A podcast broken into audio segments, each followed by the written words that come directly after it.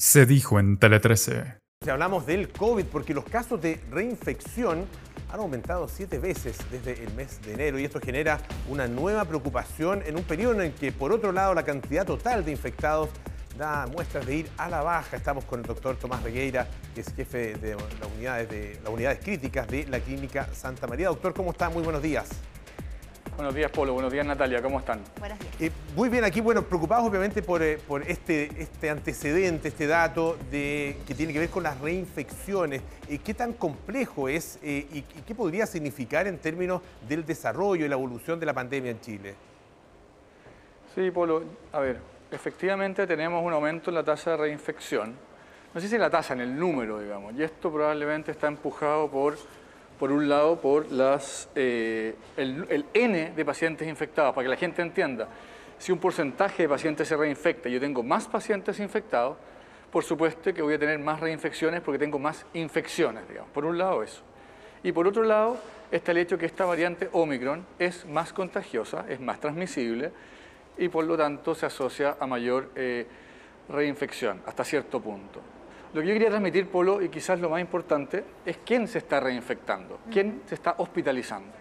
Y estos, Polo, perdón que me tomo un minuto, son pacientes adultos mayores sobre todo, y pacientes más frágiles, inmunosuprimidos, trasplantados, pacientes más frágiles. Y en ese sentido, volver a llamar a la conciencia de cuidar a quienes son más frágiles. Doctor, buenos días. Em, uno en conversaciones con gente que ha tenido COVID suele escuchar que de aquí a tres meses desde la infección no debiera volver a infectarse. La pregunta es concreta, ¿cuánto tiempo dura esa inmunidad una vez que contraje el COVID o va a depender de las distintas cepas? Y también, eh, ¿cuánto me protege la vacuna de una infección por COVID-19? Una súper buena pregunta y es compleja de responder. ¿Qué hemos visto en general en los estudios en que medimos niveles de anticuerpos, Natalia? Hemos visto que estos suben rápidamente después de la vacunación, se mantienen probablemente altos durante los primeros 3, 4 meses y a partir del día 120, día 150, empiezan a bajar paulatinamente, vale decir, alrededor del cuarto, quinto mes, empiezan a bajar los niveles de anticuerpos. Sin embargo, no sabemos si esto es el marcador principal de riesgo de reinfección, porque está, hay otros tipos de inmunidad, hay eh, distintos tipos de personas, por supuesto, distintas respuestas a distintas vacunas, por lo tanto, una respuesta compleja que tiene distintas aristas, pero en general lo que hemos visto, al menos en niveles de anticuerpos, que se mantienen altos 3, 4, hasta 5 meses y después empiezan a decaer paulatinamente. Eh, ¿Cuál es su visión acerca de, la evolución eh, actual y, sobre todo futura eh, de la pandemia? Hay algunos especialistas que dicen que ya estamos entrando en una, en una etapa que, por ejemplo, el, el doctor Mauricio Canal llama más predecible y benigna. ¿Usted coincide con esa mirada? Yo coincido en que entendemos más la enfermedad. Desde el punto de vista mío, por perdona que me vuelva a referir a lo mismo y un poco sesgado, porque me toca ver pacientes hospitalizados, digamos, que son quienes fallecen. Recordemos que sin un afán de generar ni miedo, ni dictaduras, como hablan por ahí sanitaria, mueren alrededor de 100 a 150 pacientes al día últimamente. ¿Y quiénes fallecen? Pacientes frágiles. Por lo, por lo tanto, mi mensaje, voy aprovechar la cámara, ¿cierto?, es sigamos cuidándonos, a pesar de que la pandemia viene a la baja, a pesar de que la conocemos mejor, a pesar de que tenemos información de variantes permanentemente y podemos tomar medidas preventivas, podemos ordenarnos mejor como país, como persona, siempre hay que seguir cuidando en el área chica, en lo que nos corresponde a cada uno, si estoy resfriado, si tengo síntomas, no ir, a, no ir a ese almuerzo familiar con mi abuelo, con mi tío mayor, con mi pariente inmunosuprimido, sino que mantener el nivel de conciencia de que el virus sigue circulando entre nosotros. Doctora, em, a todos los doctores que hemos entrevistado esta semana le hemos hecho la siguiente pregunta a propósito del debate que se ha instalado en Chile.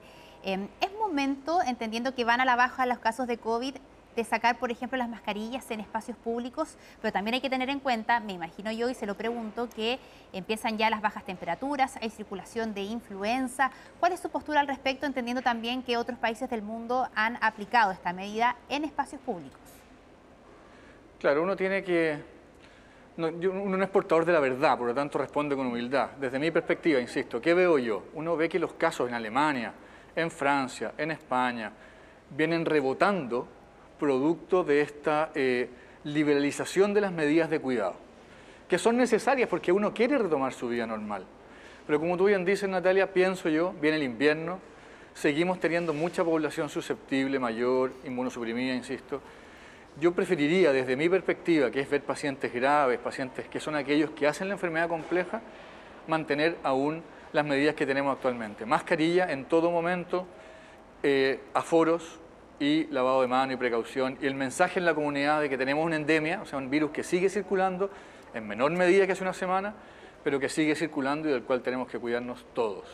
Todavía hay un porcentaje, doctor, de eh, personas que no se han vacunado, ah, ni siquiera con la primera dosis. ¿Qué, hacer con respecto a esas personas? ¿Cómo, cómo generar mayores incentivos?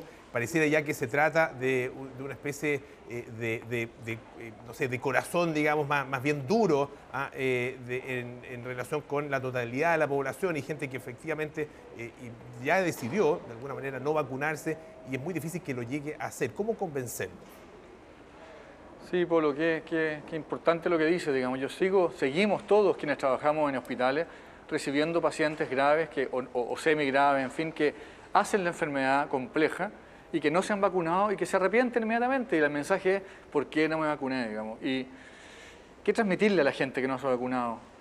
Pucha, ya sabemos que las vacunas son seguras. El Estado de Chile ha hecho, ha hecho un esfuerzo inmenso por traer distintos tipos de vacunas que van complementando la inmunidad y por lo tanto nos dejan más protegidos. El recurso está disponible. Yo les pediría, por favor, entiendan que quizás no van a ser ustedes quienes hagan la enfermedad grave, pero van a haber otros más frágiles que tú que van a morir eventualmente producto de esto. Por lo tanto, como tú dices, emblandecer el corazón, darse el tiempo, ir a vacunarse, está disponible el recurso y esa es la invitación permanente que estamos haciendo todos desde, desde esta tribuna. Doctor, me acordé de algo que conversamos hace ya varios meses acá en Tele 13 AM. Eh, no recuerdo si con usted o con algún otro especialista sobre la flurona, que es esta mezcla entre la influenza y el coronavirus, cuando una persona contrae las dos enfermedades a propósito de lo que pasó el invierno en el hemisferio norte. ¿Qué podría pasar en ese punto en nuestro país y cuál es la recomendación a las personas, entendiendo también que está la vacunación paralela de ambas enfermedades, contra ambas enfermedades? Sí, Natalia, muy bien, tú un poco me diste la respuesta. Eh, la vacuna de influenza también está disponible para toda la población, particularmente pacientes más frágiles, como he dicho, y el, llamado es a, vacunarse con ambas vacunas, digamos, el refuerzo de COVID cuando corresponde y la vacuna de influenza que nos previene en gran medida de contraer la enfermedad grave también.